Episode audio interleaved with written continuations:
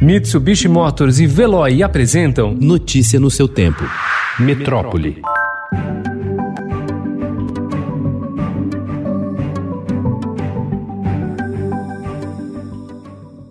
Quase seis meses após decretar o estado de emergência pela Covid-19 no país, o Ministério da Saúde ainda guarda em seus estoques quase 10 milhões de testes, segundo documentos internos da pasta aos quais o Estadão teve acesso. O número é quase o dobro dos cerca de 5 milhões de unidades entregues até agora pelo governo federal aos estados e municípios. O exame encalhado é do tipo PT-PCR, considerado o padrão ouro para o diagnóstico da doença.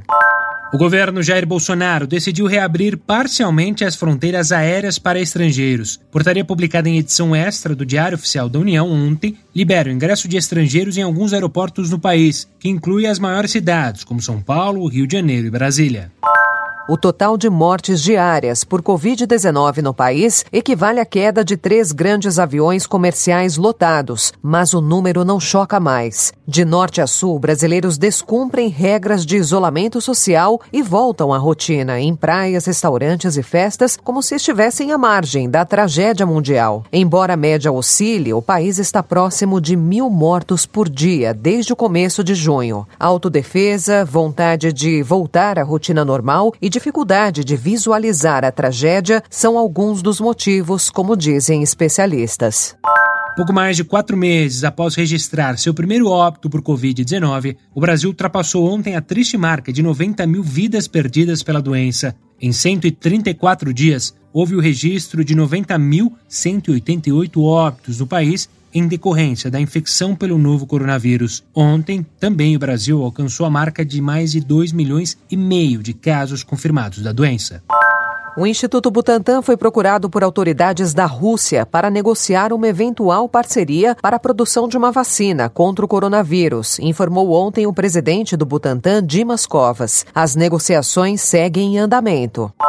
A líder técnica da resposta ao coronavírus da Organização Mundial da Saúde, Maria Van Kerkhove, disse ontem que pessoas que apresentam o quadro grave da Covid-19 podem transmitir o vírus por um prazo de até três semanas após o início dos sintomas, enquanto esse período para pacientes com a forma leve ou moderada é de até nove dias. There is a difference between mild patients and severe patients. What we know so far is from mild patients, um, there are three or four studies that have shown that someone can, can transmit the virus to others for up to eight days, maybe nine days, but they don't identify live virus after nine days or so. There is a difference between severe patients. Can, we can uh, find live virus from them up to three weeks.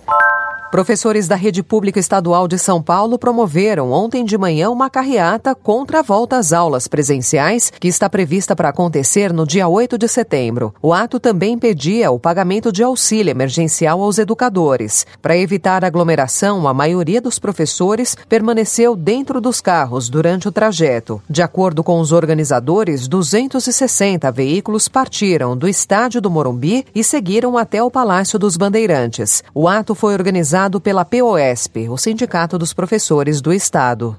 Uma técnica que detecta no sangue pequenas quantidades de uma proteína fragmentada ligada à doença de Alzheimer pode levar a um exame simples que possibilita o diagnóstico anos antes de aparecerem os sintomas. O estudo foi publicado terça-feira na revista científica Journal of Experimental Medicine e apresentado no mesmo dia na Conferência Internacional da Associação de Alzheimer em Chicago. Uma das boas notícias, no caso, é que o teste pode potencialmente tornar o diagnóstico mais simples, barato e, portanto, acessível a um número muito maior de pessoas. Notícia no seu tempo. Oferecimento Mitsubishi Motors. Apoio Veloy. Fique em casa. Passe sem filas com o Veloy depois.